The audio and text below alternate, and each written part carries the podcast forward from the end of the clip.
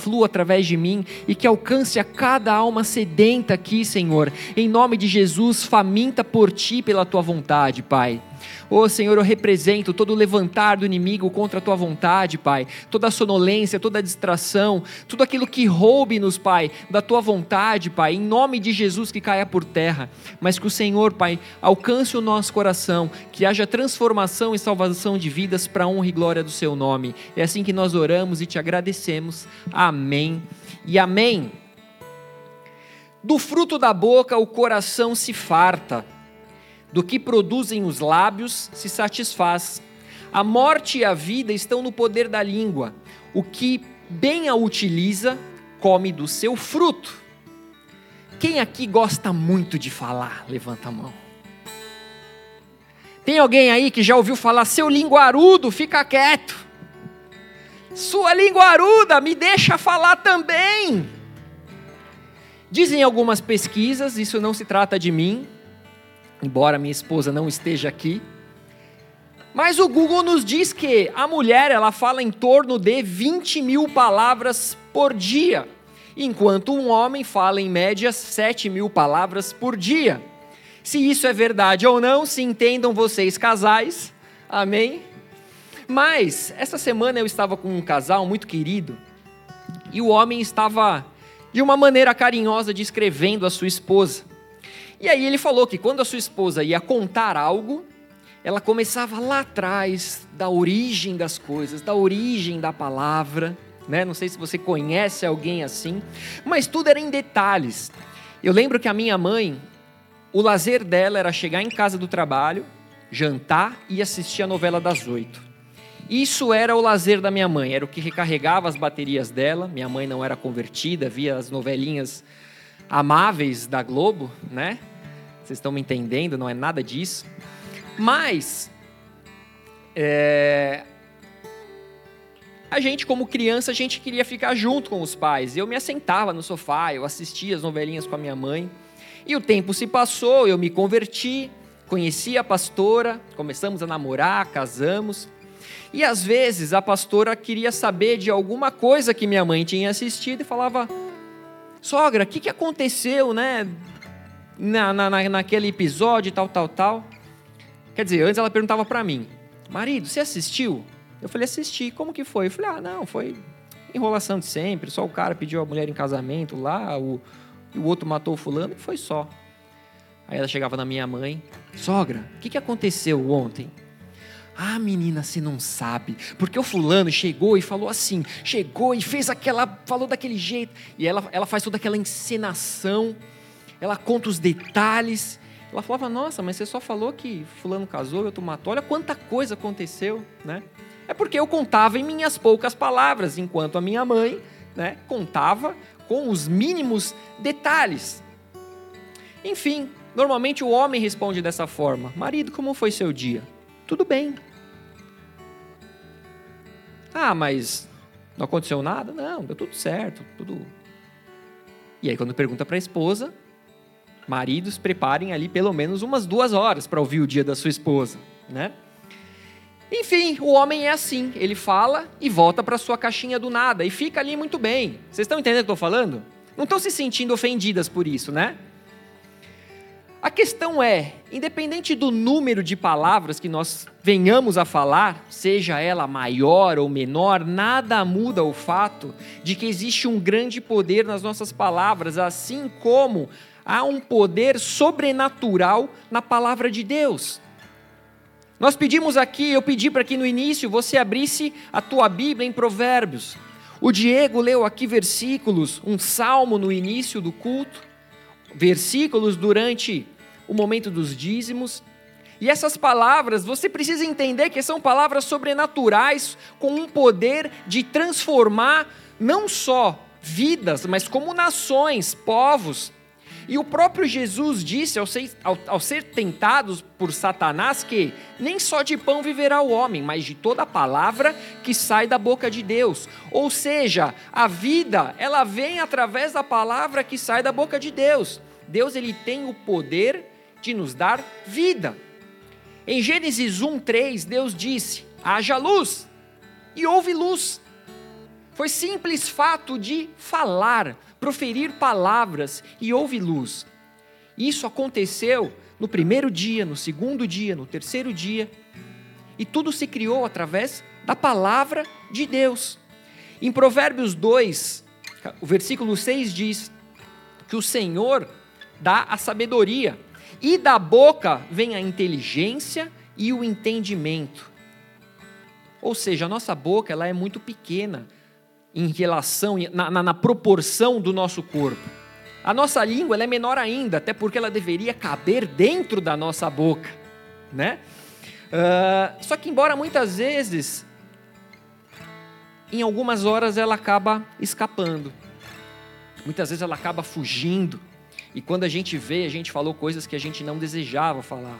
A gente falou coisas que nós ferimos pessoas, nós falamos coisas que não vão voltar atrás.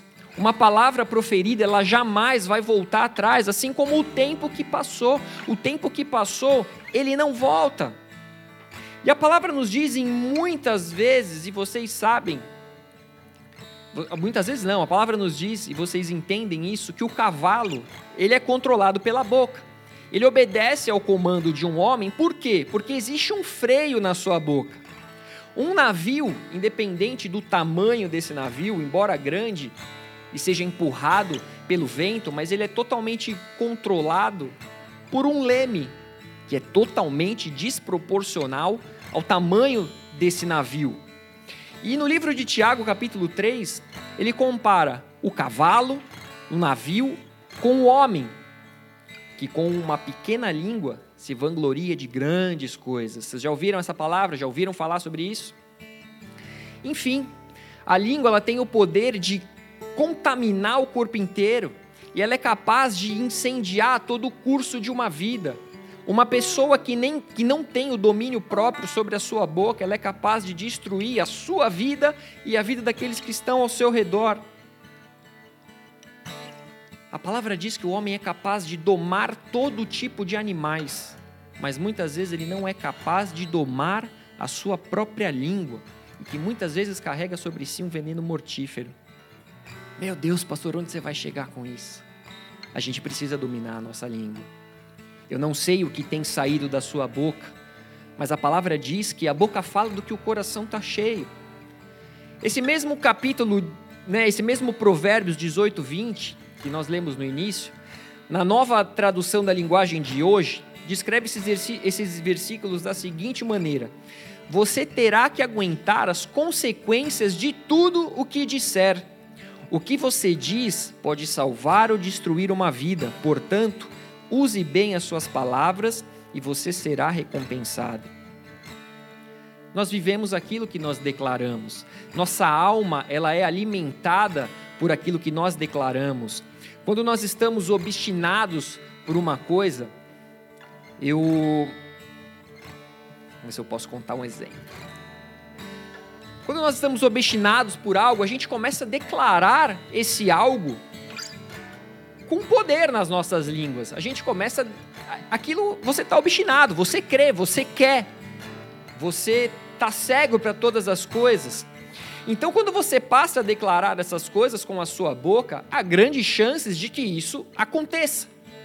Eu sempre digo para casais que a palavra divórcio não seja uma palavra comum no seu casamento. Porque todas as vezes que você atrair, você declarar a palavra divórcio, você está atraindo isso para sua casa. Muitas vezes eu falo para pais que falam maldades a respeito. Ah, o meu filho é um capetinha mesmo. Você está declarando, e a tua palavra tem poder, de que o seu filho é um capetinha.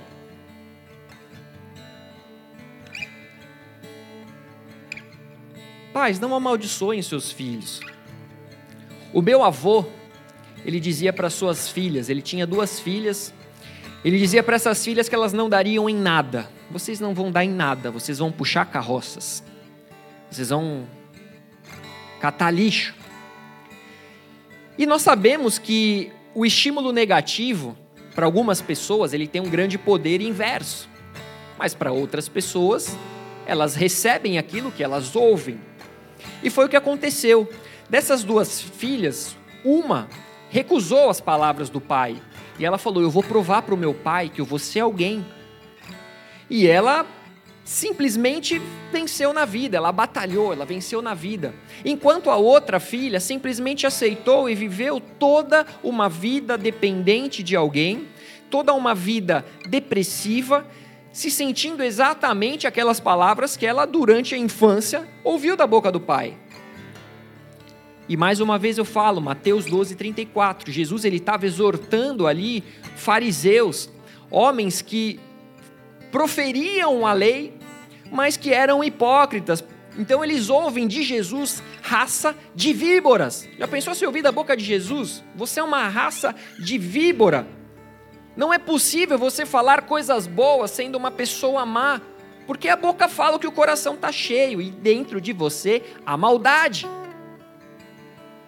Mas a questão é que nós somos criados para louvar a Deus, nós somos criados para sermos eternos, nós fomos criados para gerarmos vida. Nós não fomos criados para viver a maldade, nós não fomos criados para viver a morte. Entre toda a criação que foi criada através da palavra de Deus, apenas o homem foi moldado pelas próprias mãos de Deus. Ele não declarou que haja vida, mas ele soprou o fôlego de vida dentro de nós. Ele nos, como um, como um oleiro ali, ele transforma o barro em um vaso. O Senhor transformou o barro em cada um de nós. Ele viu que era bom. Ele falou: Seja feito a minha imagem e semelhança. Então ele soprou o fôlego de vida, ele soprou o Espírito Santo em cada um de nós. E a partir do momento que ele colocou o Espírito Santo em nós, ele nos deu autoridade e poder para profetizar no nome de Jesus. Nós temos autoridade para declarar no nome de Jesus. E o nome de Jesus, ele tem poder. A palavra de Jesus, ela tem poder. A palavra ela não volta vazia. A palavra ela é viva, ela é eficaz. Ela corta como uma espada de dois gumes, ela separa, ela divide o bom e o mal, juntas e medulas. A palavra ela é poderosa. E o Senhor colocou em nós a sua essência, uma essência de amor. Logo, se o que sai pela boca é o que está cheio no meu coração e eu fui criado a essência de Deus, as palavras que saem da minha boca, elas precisam ser semelhantes às palavras de Jesus. Eu não vou me lembrar agora onde diz isso, mas é nos evangelhos que fala que aquele que chama o, o teu próximo de tolo. Quem que acha para mim aí? Você acha para mim de o versículo que fala do se você chamar um, o, o teu próximo de tolo, você já está em maus lençóis. Enfim, existe um poder criativo nas palavras. Deus criou céus e terra através da palavra e no final ele viu que era bom. A qualidade da sua vida depende das palavras que você profere. O meu pai é um bom murmurador. Mateus 5, 22. Vamos ler aqui rapidinho. Obrigado, Diego. Mateus 5, 22. Eu, porém, vos digo que todo aquele que, sem motivo, se irar contra seu irmão, estará sujeito a julgamento. E quem proferir um insulto a teu irmão estará sujeito a julgamento do tribunal.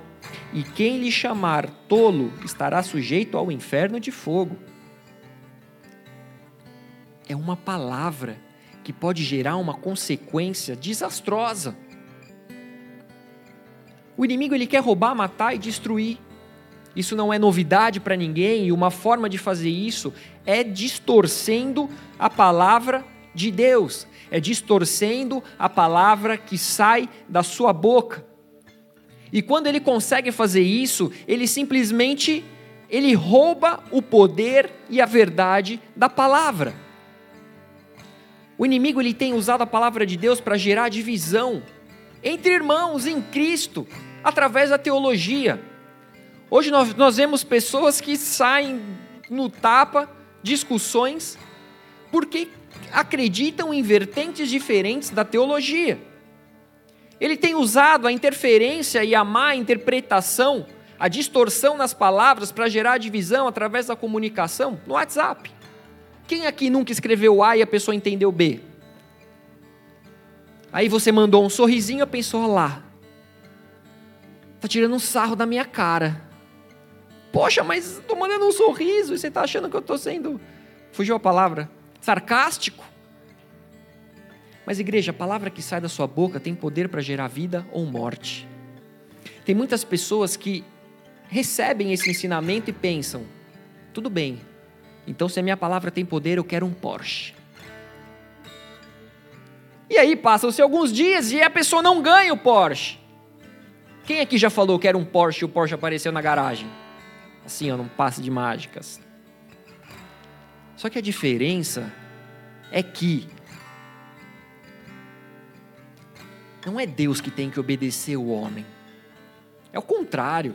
A gente está vivendo um tempo, né? Eu, eu, tinha um amigo que falava que parece que o poste está fazendo xixi no cachorro, né? O, ele tinha os exemplos lá que as coisas mudavam.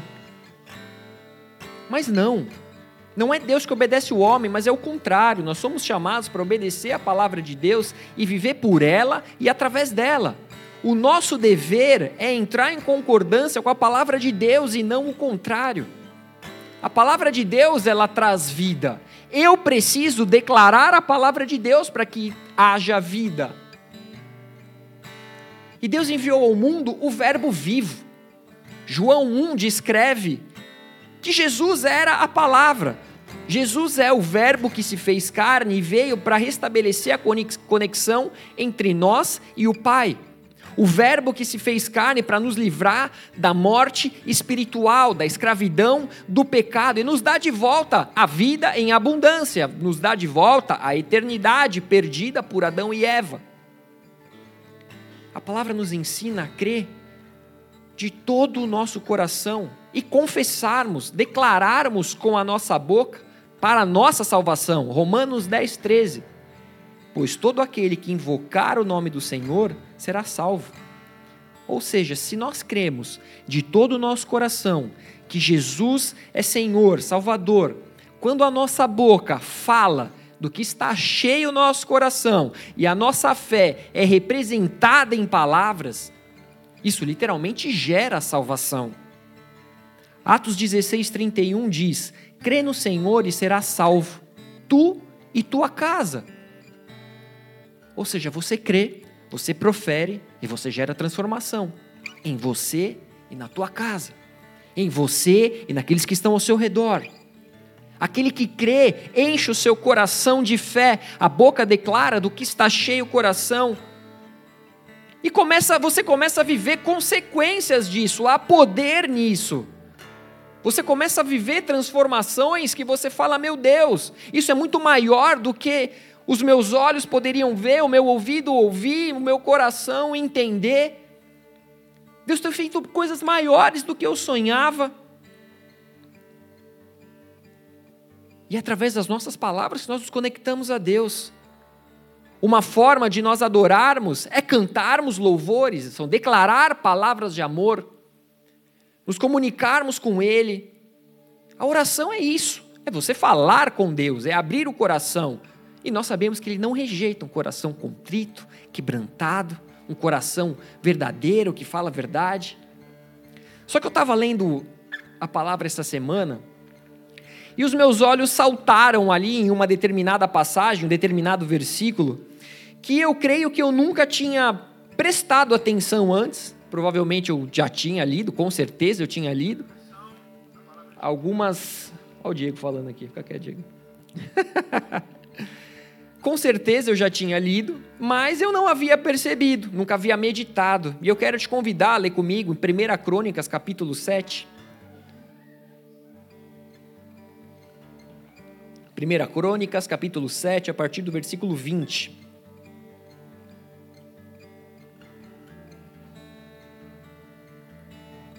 Se você tiver sem Bíblia, pode acompanhar no telão.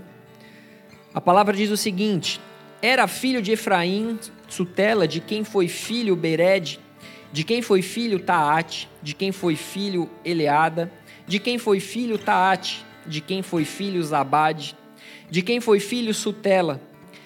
E ainda Ezer e Eleade, mortos pelos homens de Gate. Quem que gosta de ler esse início de crônicas? Que foi filho de, que foi filho de, que foi filho de, que foi filho de. Quem lê cheio de atenção, fala: Senhor, Espírito Santo, me dê sabedoria para entender essa genealogia. Números, início de crônicas. Mas enfim, vamos continuar aqui. E ainda Ézer e Eleade, mortos pelos homens de Gate, naturais da terra, pois eles desceram para roubar o gado destes. Pelo que por muitos dias os chorou Efraim, seu pai, cujos irmãos vieram para o consolar. Depois coabitou com sua mulher, e ela concebeu e teve um filho, a quem ele chamou Berias, porque as coisas iam mal na sua casa.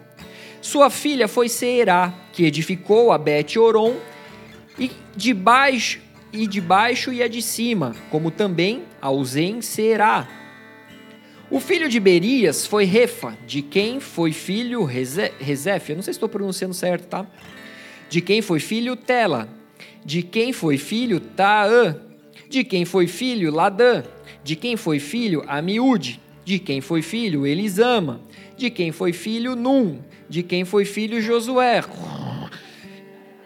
A possessão e a habitação deles foram Betel e as suas aldeias, ao oriente, Naarã e ao ocidente, Gezer e suas aldeias, Siquém e suas aldeias, até Aia e suas aldeias, do lado dos filhos de Manassés, Bet-Seã e suas aldeias, Taanac e suas aldeias, Megido e suas aldeias, Dor e suas aldeias. Nestas habitaram os filhos de José, filho de Israel.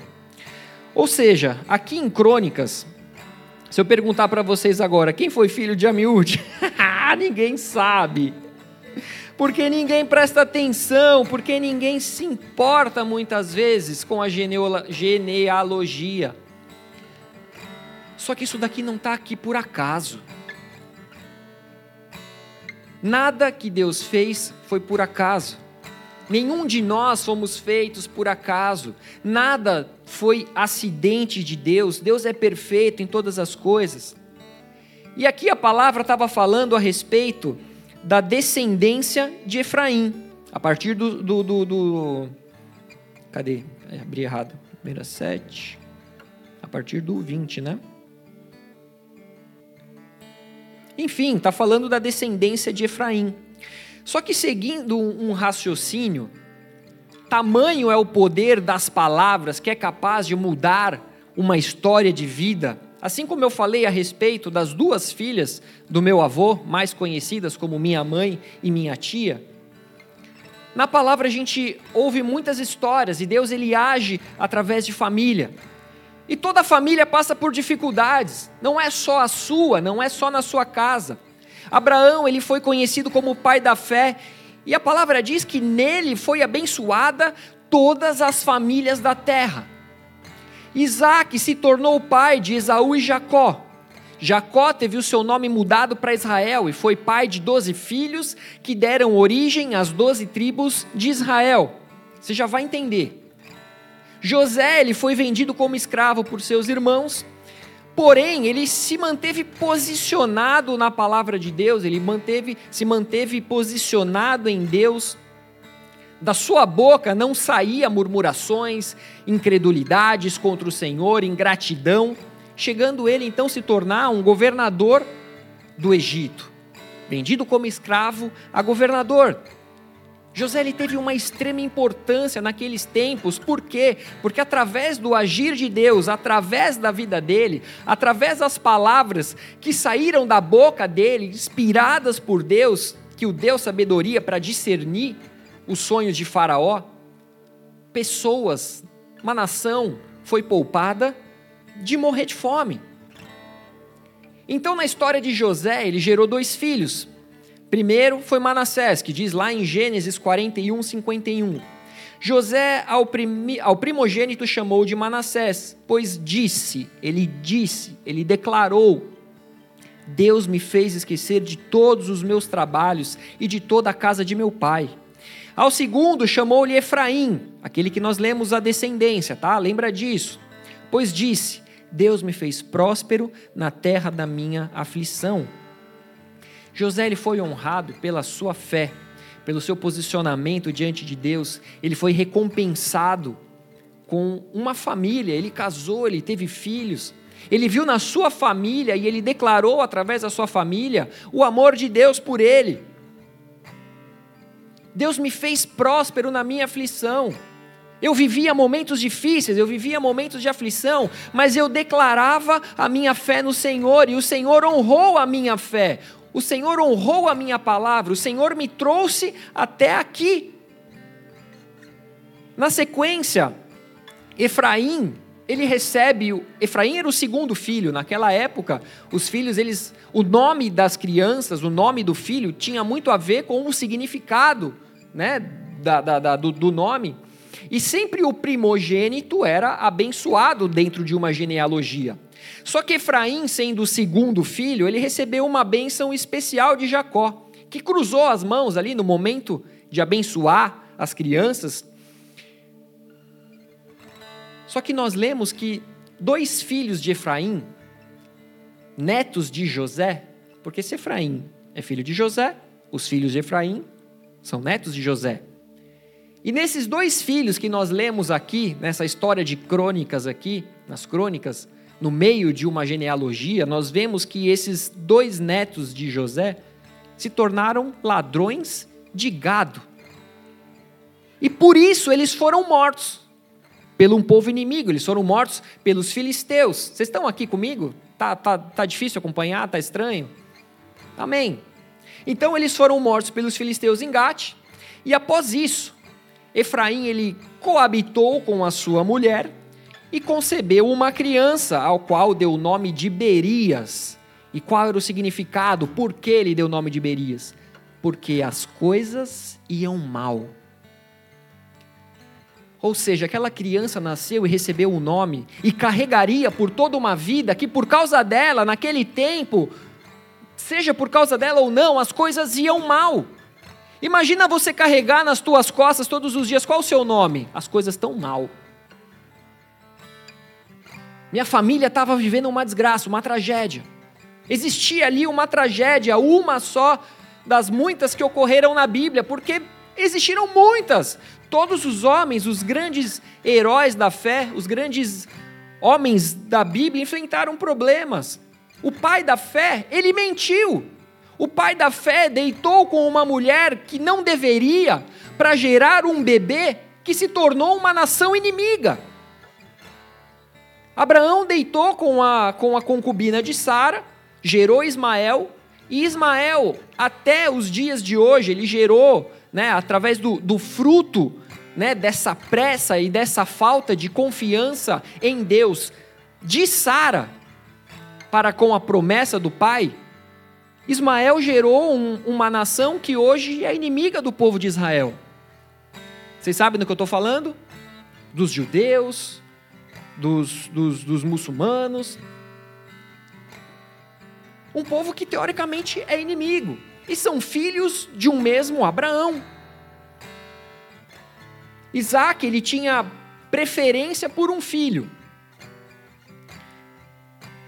Jacó se tornou um enganador, a ponto de se disfarçar para enganar o pai, para enganar o irmão, para que não fosse reconhecido.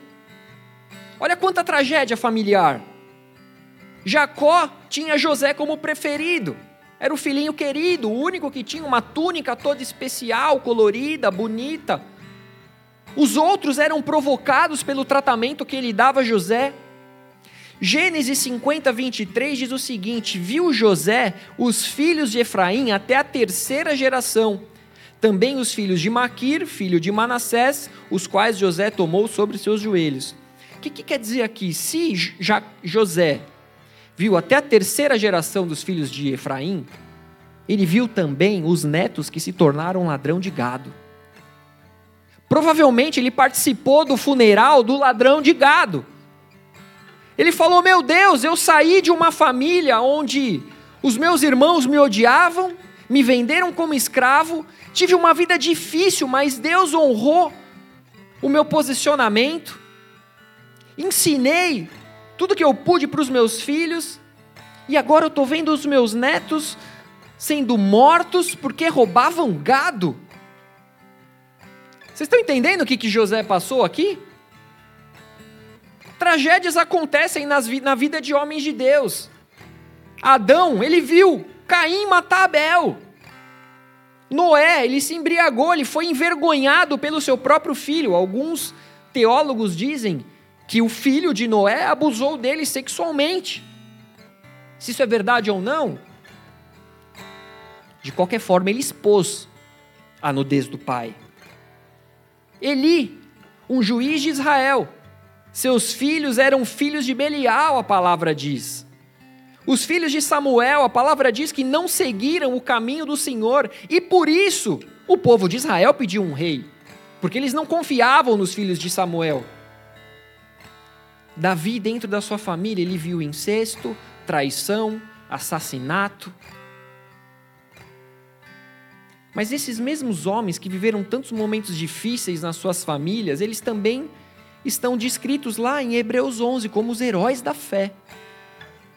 Por que, que eu estou falando tudo isso? Porque, independente das situações que você passe na sua família, com os teus pais, com os teus irmãos, com os teus filhos, Deus continua sendo Deus, Ele vai honrar a sua fé e a palavra que sair da sua boca. Porém, logo, porém não, logo, libere perdão. Declare o quanto você ama, declare o quanto as pessoas são importantes. Deixa a essência do amor de Deus fluir através da sua boca, através de palavras que abençoem, não através de palavras que amaldiçoem. Momentos difíceis todos nós vivemos, todos nós viveremos, mas que maneira o seu coração e a sua boca têm lidado com esses momentos? Eu vejo pessoas que discutem e não atingem um problema, mas atingem um ao outro atingem a identidade do outro. Ah, porque você é isso, você é... vale nada.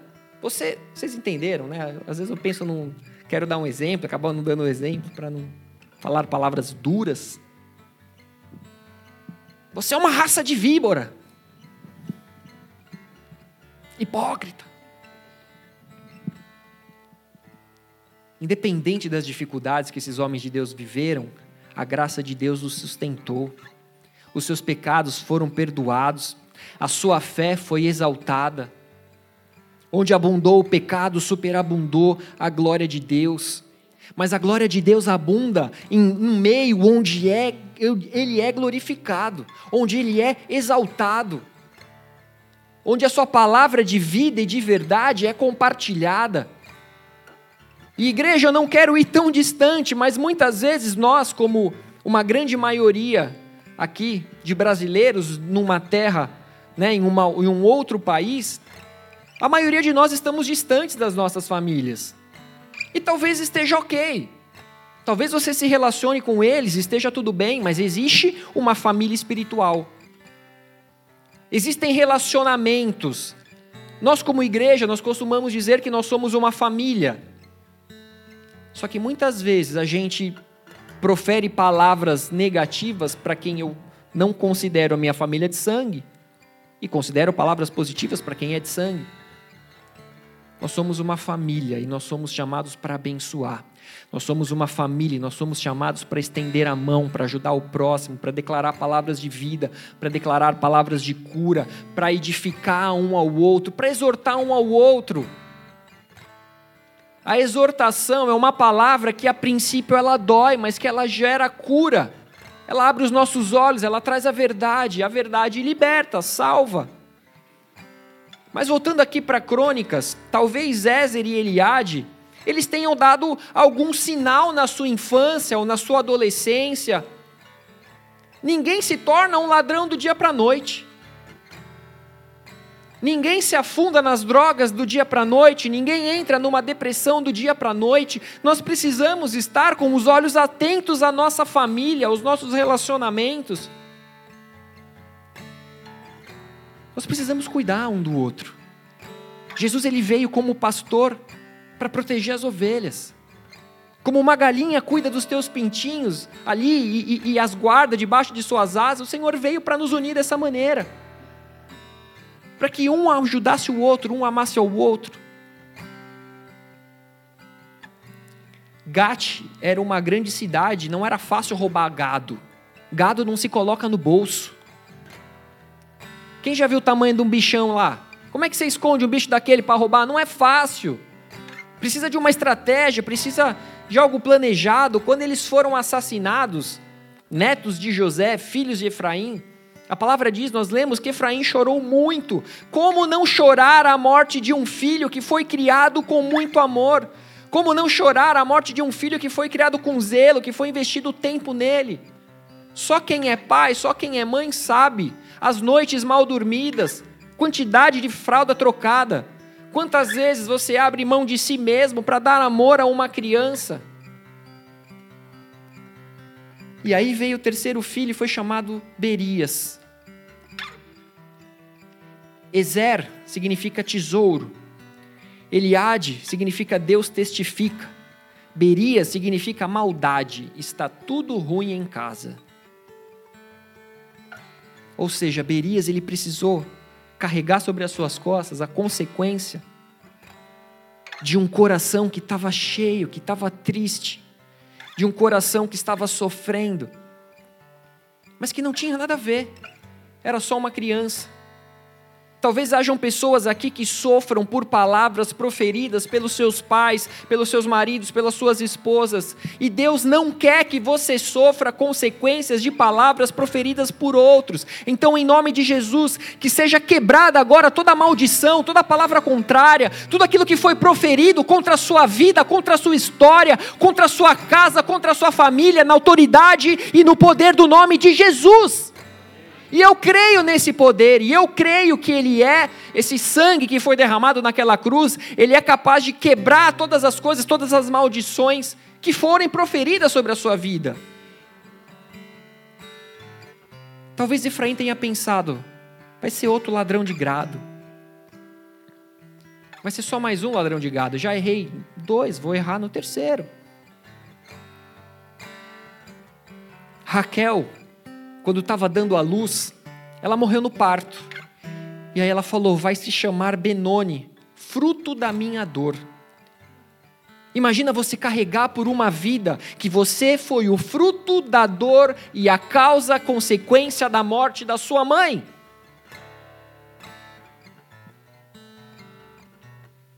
É muito pesado.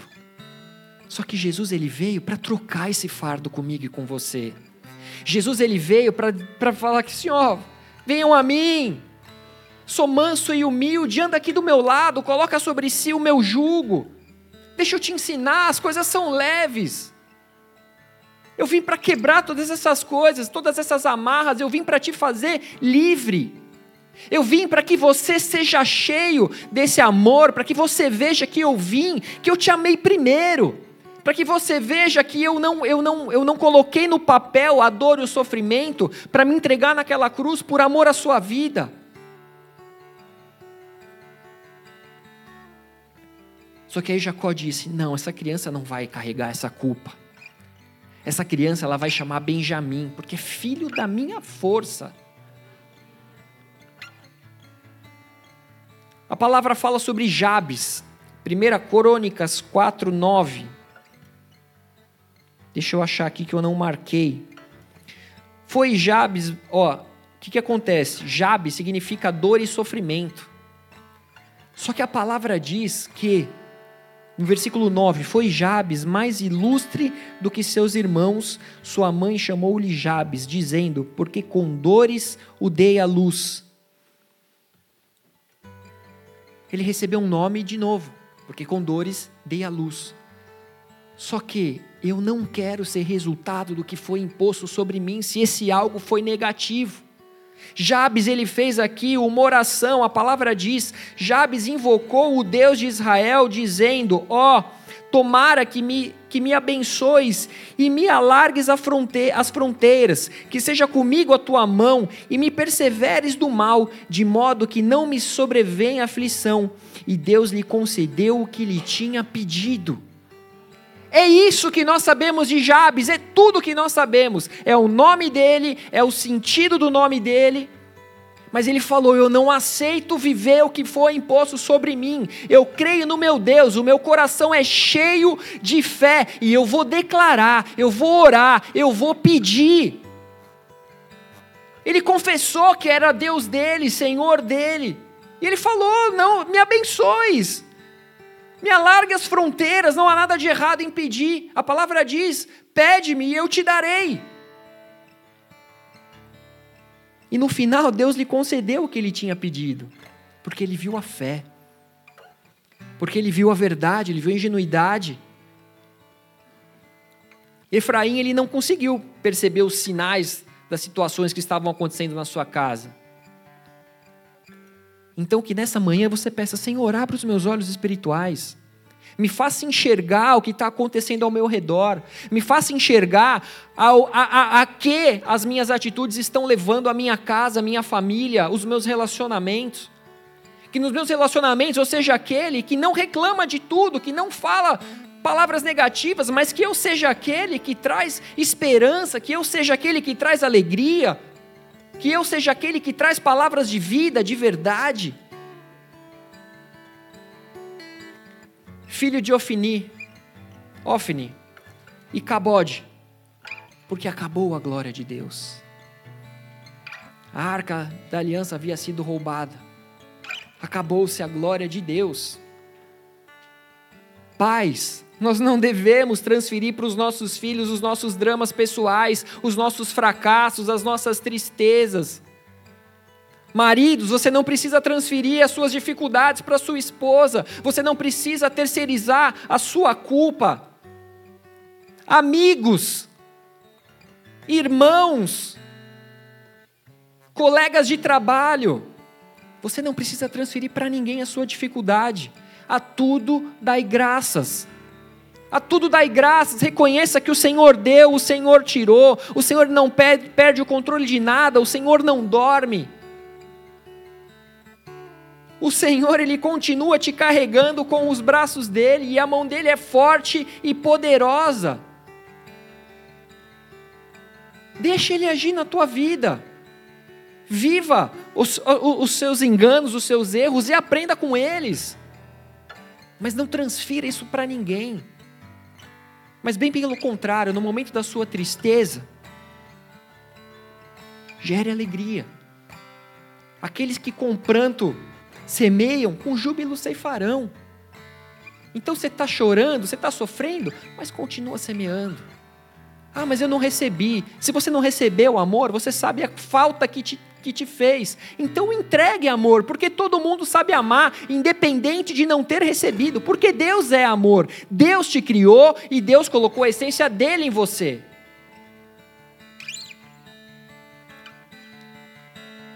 Os pais não precisam decidir o que os filhos serão. Os pais podem declarar palavras de bênção sobre os filhos e devem, como autoridade espiritual. Mas Deus vai decidir o que eles serão. Existe um livro escrito pela mão de Deus a respeito dos seus filhos, de todas as pessoas. Assim como eu falei para o Mateus e para Tef, só ensina o caminho que deve andar. Não só o teu filho natural, os teus filhos espirituais aqueles que estão ao seu redor, os seus flatmates, os seus vizinhos. Esteja sempre pronto para declarar uma palavra de amor. Esteja sempre pronto para declarar uma palavra de salvação. Nós lemos aqui no capítulo 7, talvez você nem lembre, mas nós lemos aqui no versículo 24 o seguinte: que Efraim coabitou com a sua esposa. Cadê? No 24. Sua filha foi Será, que edificou a Bet-Oron, a de baixo e a de cima, como também a Uzem Será. Ou seja, aqui está dizendo que a filha de Efraim edificou uma cidade. Enquanto ele estava chorando a morte dos seus filhos assassinados, colocando o nome do filho, transferindo as suas frustrações para Beerias, ele não vê a sua filha que estava construindo uma cidade. Ela estava edificando uma cidade, olha, olha o poder que há nisso. Ela não era uma qualquer, ela não era uma encostada, ela não era uma preguiçosa, ele estava edificando uma cidade. Será significa aparente, algo vago, algo sem valor. Um nome vago, não tem sentido nenhum, não é positivo, não é negativo, mas ela não aceitou carregar sobre si algo vago. Ela falou: Eu vou edificar, eu vou construir, eu vou avançar. E o mesmo precisa acontecer com você. O Espírito Santo de Deus, ele habita em você. A palavra diz, nos ensina, tudo posso naquele que me fortalece. Ou seja, virão momentos de fraqueza, e sim, aceite-os, mas entenda que tudo você pode naquele que te fortalece. Maior é aquele que está em vós do que aquele que no mundo estás. Ou seja, não há palavra negativa que possa te tirar do seu caminho com Deus, do seu, do seu prumo. Não aceite carregar coisas que não vêm do Pai, que não vêm do Senhor, mas que vêm do inimigo tentando roubar, matar e destruir e te tirar do centro da vontade de Deus.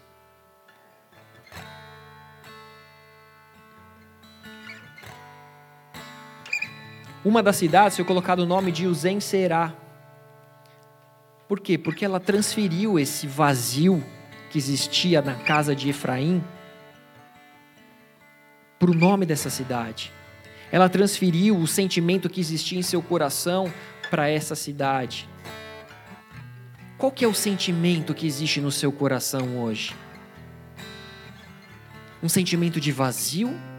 Um sentimento de tristeza? Um sentimento depressivo? Ou você pode declarar que a,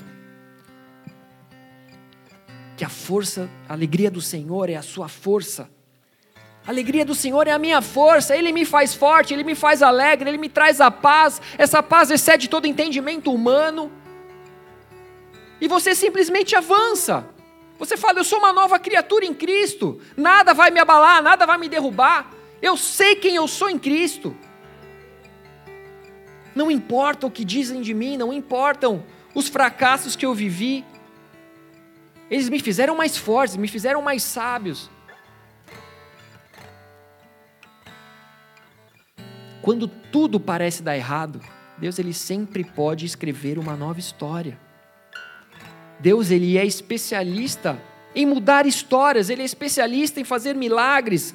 No versículo 25 diz: O filho de Berias foi Refá, de quem foi filho Rezef, de quem foi filho Telá, de quem foi filho Taã, de quem foi filho Ladã, de quem foi filho Amiúde, de quem foi filho Elisama, de quem foi filho Num, de quem foi filho Josué. Ou seja, para para olhar para as gerações.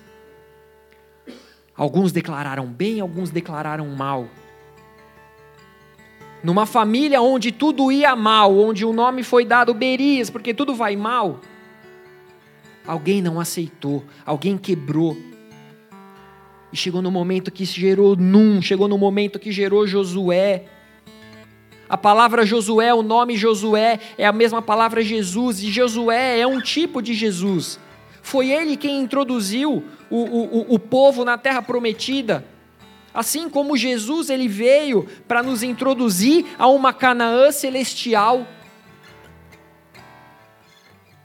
Josué levou o povo à terra prometida. Josué foi gerado da família de Berias. O motivo do seu choro pode ser amanhã o motivo da sua maior alegria. Deus é quem escreve a sua história.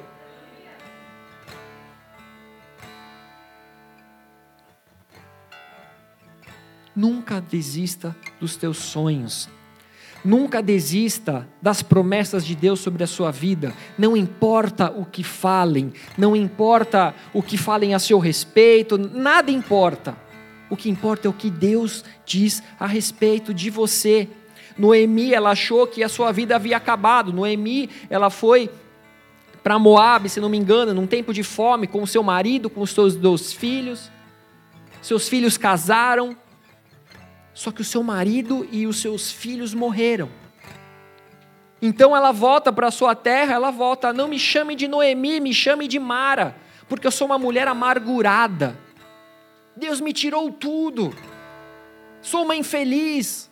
Ela declarou essa, essas palavras sobre si, mas quem escrevia a história dela não era ela, era o próprio Senhor. A misericórdia do Senhor estava sobre ela. Os capítulos, os próximos capítulos da vida dela estavam escritos e seu neto seria o avô de Davi. Um rei segundo o coração de Deus. Nunca desista da sua família. Deus ele é poderoso para perdoar, ele é poderoso para restaurar, para libertar, para transformar. Sua família é preciosa, tua família tem, tem, tem, tem valor para Deus. Nunca desista de viver um milagre. Talvez Deus ele não vai te livrar das tragédias, mas ele vai honrar a palavra que sair da sua boca, a palavra de fé. A palavra de fé não condene a ninguém, para que você não seja condenado, não julgue para que você não seja julgado. Clame pela misericórdia de Deus, clame para que você seja imagem de Cristo na terra. Clame para que você dê aos outros tudo aquilo que você pede de Cristo. Porque você é um cristão, você é um imitador, então tudo aquilo que você pede esteja pronto para dar.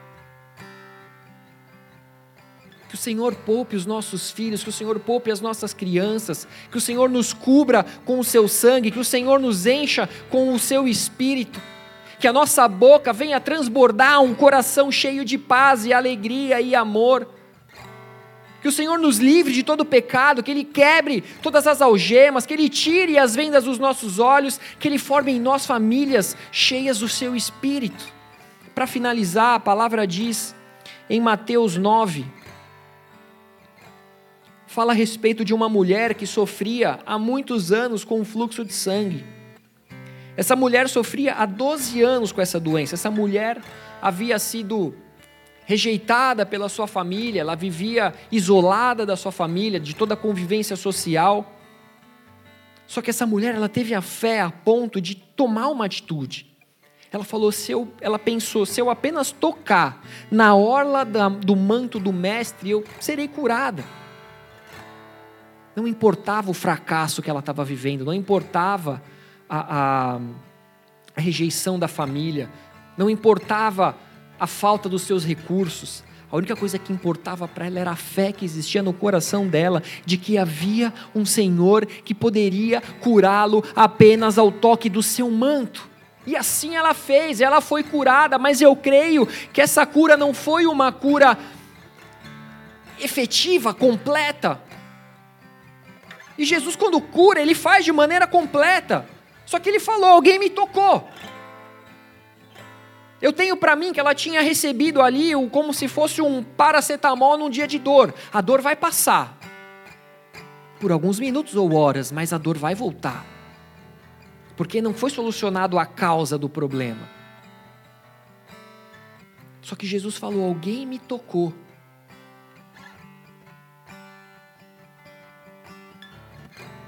Jesus, voltando-se, vendo-a, disse: Teve um momento que ela não teve como se esconder.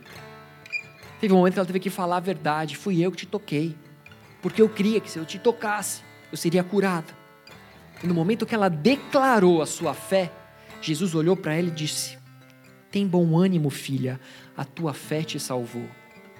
A tua cura, ela era parte, mas agora que você declarou a tua fé, agora que você declarou o teu amor, agora que você declarou tudo aquilo que existe dentro de você, saiba que você é filha e que a tua fé te salvou. A tua fé tem poder desconhecido, talvez a você. Você precisa exercitar a sua fé, se ela for pequena, do tamanho de um grão de mostarda. Isso vai fazer com que grandes mudanças aconteçam. Mas você precisa declarar. Amém? E com esse pensamento de fé, do poder das palavras, da essência que existe no seu coração, do poder que a sua palavra pode gerar na sua família, na sua casa, em onde quer que você esteja. Com base nisso, a gente está no iníciozinho de 2024. Através disso, construa bons relacionamentos através da palavra. Que a palavra de Deus seja a base para sustentar os seus relacionamentos. Que todas as palavras que saírem da sua boca profetizem, que todas as palavras que saírem da sua boca em relação aos seus relacionamentos gerem cura. Declare palavras de bênçãos, declare palavras de vida. Jesus ele nos purificou e nos santificou através da palavra. Amém? Nós somos lavados por ela. Sua vida se torna produto das suas palavras. Você se torna aquilo que você crê no seu coração e declara com a sua boca. Feche os seus olhos, abaixe a sua cabeça no seu lugar. O Senhor te chama nessa manhã, nesse início de ano, para que você possa viver o fruto das suas palavras. O Senhor, Ele nos chama, Ele, Ele nos diz que aquilo que nós crermos com o nosso coração e declararmos com a nossa boca, isso tem poder. Isso tem poder, nós temos autoridade no nome de Jesus para declarar palavras de vida, palavras de cura, palavras de salvação, para construir relacionamentos poderosos em Deus. Deus ele sempre agiu através das famílias. E Deus ele quer agir através de você. Nós somos uma família em Cristo. Nós somos uma família em Cristo. Talvez você esteja pensando: eu não tenho pai, eu não tenho mãe, eu não tenho filhos. Você tem uma família enorme em Cristo que te ama, que se preocupa com você. Você tem um pai que abriu mão do seu filho, que entregou o seu filho para que morresse numa cruz, para que você tivesse vida eterna. Você é importante, você é amado, você é único. Você precisa viver uma vida baseada nessa palavra. Eu quero falar com você que nos visita hoje pela primeira vez, ou talvez você esteja aqui pela segunda, terceira vez, mas talvez você nunca tenha declarado que Jesus é o seu Senhor e Salvador. Talvez você tenha fé, você crê em Deus, você crê que Jesus é o Verbo vivo, é o Verbo que se fez, que se fez carne, que caminhou entre os homens. Você tem fé nesse Deus, você sabe que seria impossível que todas as coisas se criassem de uma explosão. Mas talvez você nunca declarou, talvez você nunca viveu por essa palavra, talvez você tenha vivido ansioso dia após dia, Talvez você tenha vivido ansioso por pelo que vai acontecer no ano que vem. O Senhor disse: a cada dia passa o seu mal, viva hoje comigo. Entregue seus caminhos ao Senhor, confia nele e o mais ele fará.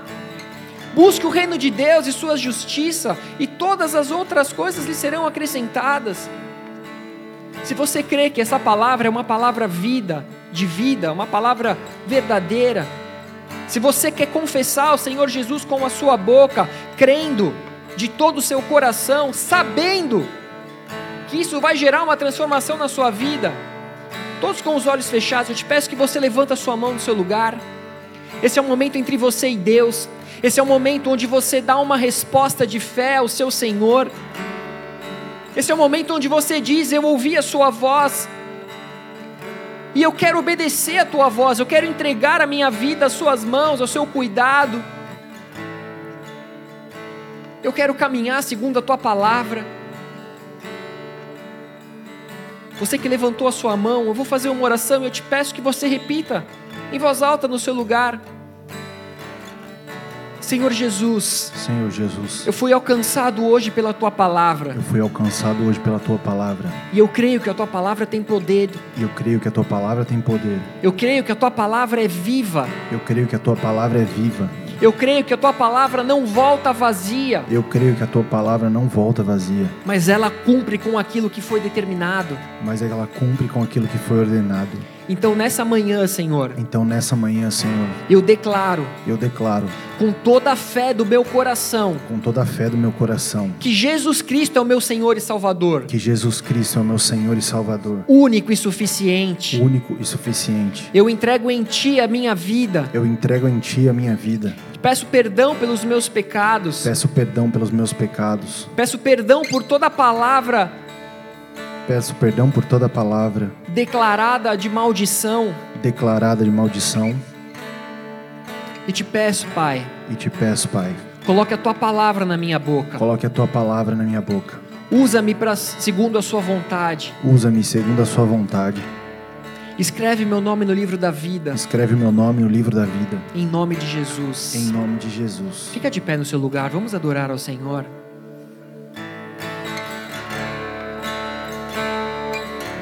Você é fruto das tuas palavras. E se você se permitir, você é fruto das palavras de Cristo. Você é amado.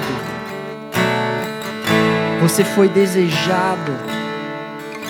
Você foi criado segundo a imagem e semelhança do Pai, do Filho, do Espírito. Que nesse momento de adoração você abra sua boca para que você libere palavras de bênçãos, palavras de amor ao Senhor, mas que ao mesmo tempo que você abrir a sua boca, você abra também o seu coração para que ele seja inundado do amor, da palavra, da unção, do poder de Cristo. Que você seja cheio dessa manhã do Espírito Santo de Deus. Que você seja cheio desse Espírito. Que a tua boca tenha poder para curar.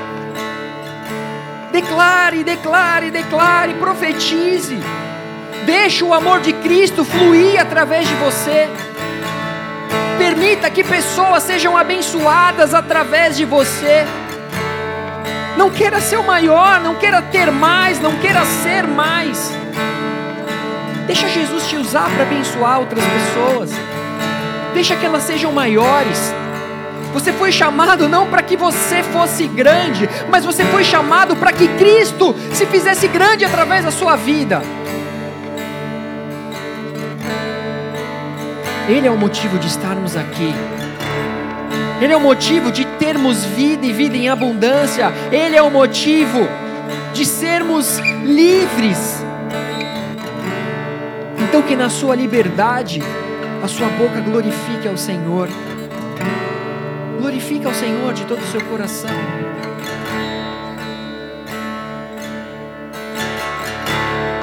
início eras a palavra, um com Deus Altíssimo.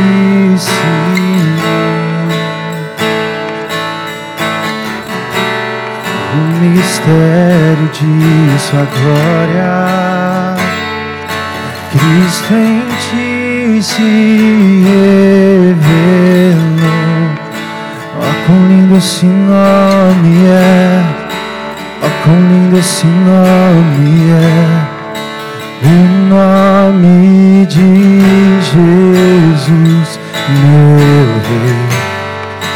Ó, quão lindo esse nome é, maior que tudo ele é.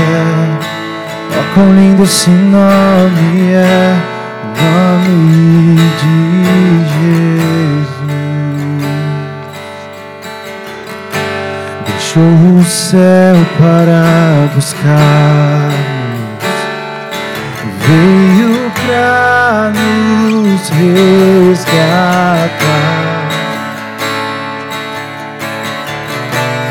Amor maior que o meu pecado, nada vai nos separar. Ó quão maravilhoso é, ó quão maravilhoso é o nome de Jesus, meu Rei. Ó quão maravilhoso é, maior que tudo Ele é. Ó quão maravilhoso é de Jesus.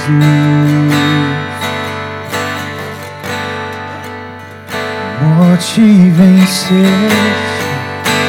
o véu tu rompeste, a tumba vazia agora está. O céu te adora, proclama a sua glória, pois ressuscitaste e está. E és invencível,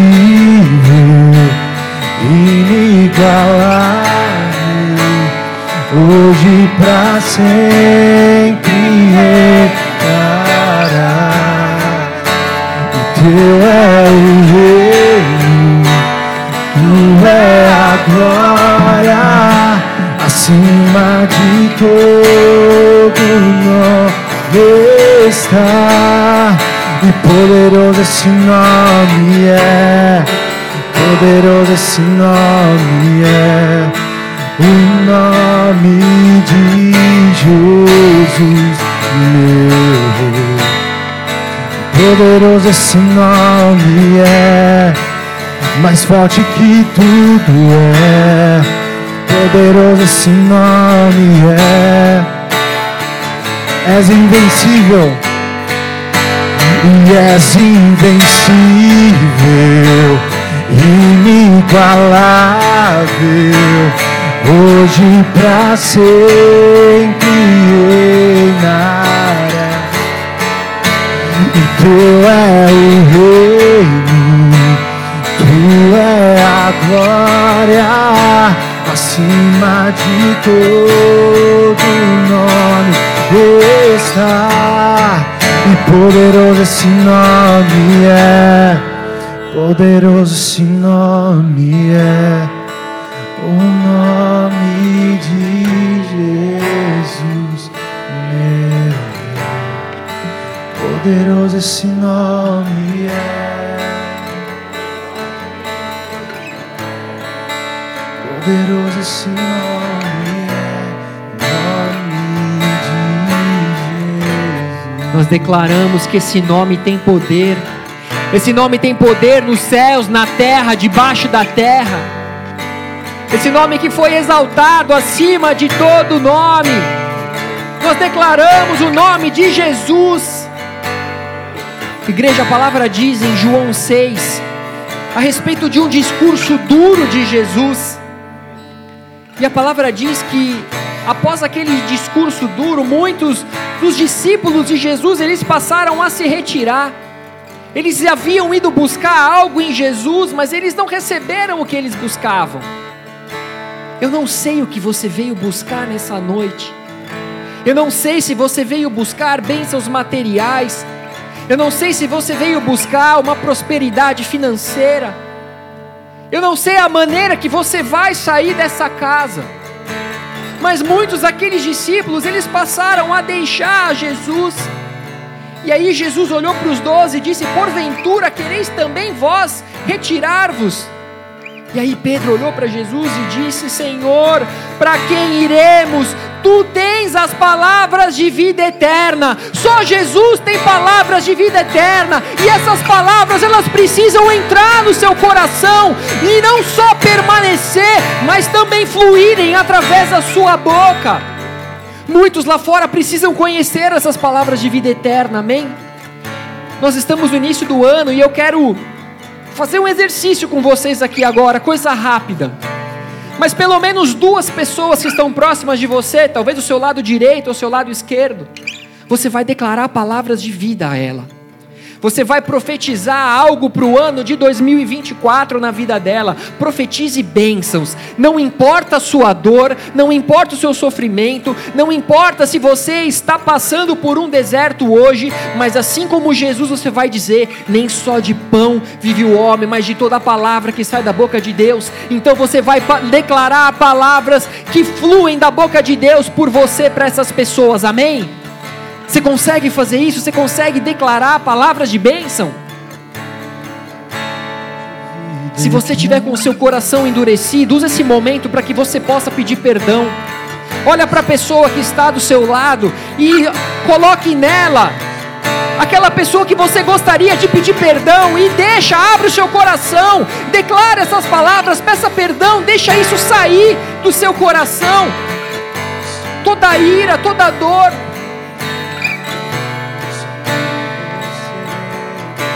fale, fale, declare palavras, não só ore, mas fale palavras.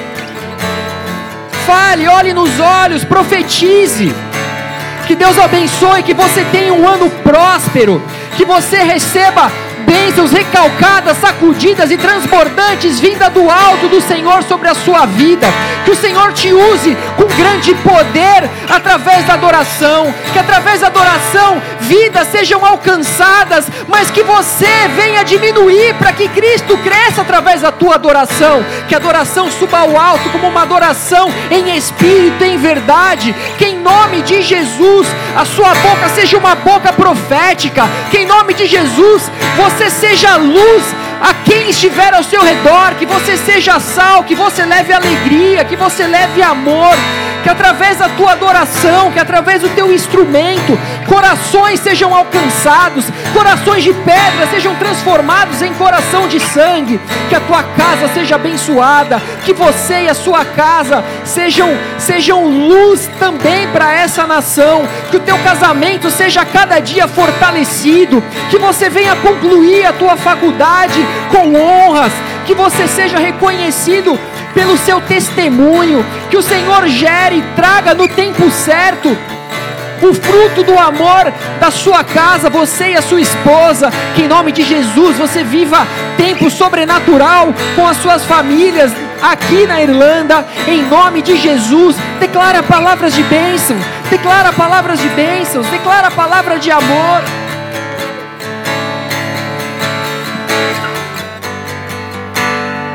Que toda enfermidade venha caindo por terra agora em nome de Jesus que o Espírito Santo, que os anjos do Senhor visite toda casa, todo hospital, todo leito que existe agora com um, com, com um parente, um amigo enfermo. Que em nome de Jesus, aqueles que você tem orado, que você tem clamado, mas que estão acorrentados pelo pecado, aprisionados pelo pecado, que toda corrente venha a ser quebrada agora em nome de Jesus. Que eles recebam uma palavra de vida através da sua boca e essa palavra ela alcance um coração um solo fértil, para que ela não venha ser roubada, que ela não venha ser sufocada nos espinhos, que ela não venha ser roubada pelas aves, mas que ela venha frutificar, frutos que permaneçam, frutos frutos que permaneçam em nome de Jesus, em nome de Jesus. Pai, nós não estamos na, tua, na sua casa buscando apenas bênçãos, mas nós estamos reconhecendo que a tua palavra é real, que a tua palavra é verdadeira, e nós declaramos a tua palavra para nossa família em Cristo. Nós não estamos dizendo que nós não aceitamos passar pelos desertos, que nós não aceitaremos passar pela tempestade, mas mesmo nos momentos de dor e de aflição, nós estaremos declarando que tu és o Cristo, tu és o nosso Senhor, tu és o nosso Salvador. Não há vida fora de ti, há vida apenas em ti, através de ti, Senhor, e nós permaneceremos em ti porque aquele que guarda a sua palavra, aquele que tem a sua palavra e o guarda, permanece em ti e o Senhor nele, e é dessa maneira que nós queremos viver nesse ano, Pai, porque nada podemos fazer sem a tua presença. Nada somos sem o teu espírito, Senhor. Recebe a nossa adoração, recebe o nosso louvor, recebe culto, Pai. Recebe culto, Senhor. Esse culto é para ti, é por ti. Toda honra, toda glória, todo louvor é para ti, Pai. Em nome de Jesus, que suba como incenso agradável as tuas narinas, Senhor, e nós possamos viver, Pai, o fruto das tuas palavras em nós, em nome de Jesus. Aplauda aquele que é digno. Aplauda aquele que tem palavras de vida eterna. Aquele que nos resgatou da morte, que nos resgatou das trevas e nos trouxe para a maravilhosa luz.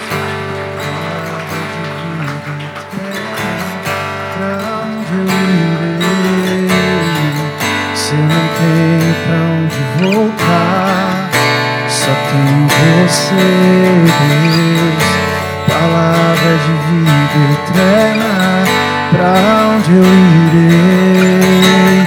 Se eu não tenho pra onde voltar, só tenho você. Palavra de vida eterna, pra onde eu irei? E se eu não tenho pra onde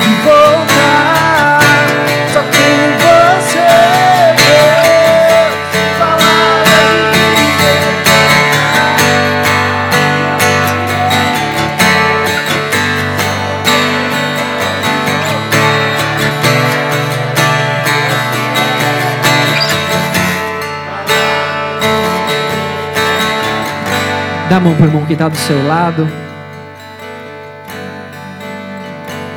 Glória a Deus, a gente pode dar a mão para o irmão que está do lado, né?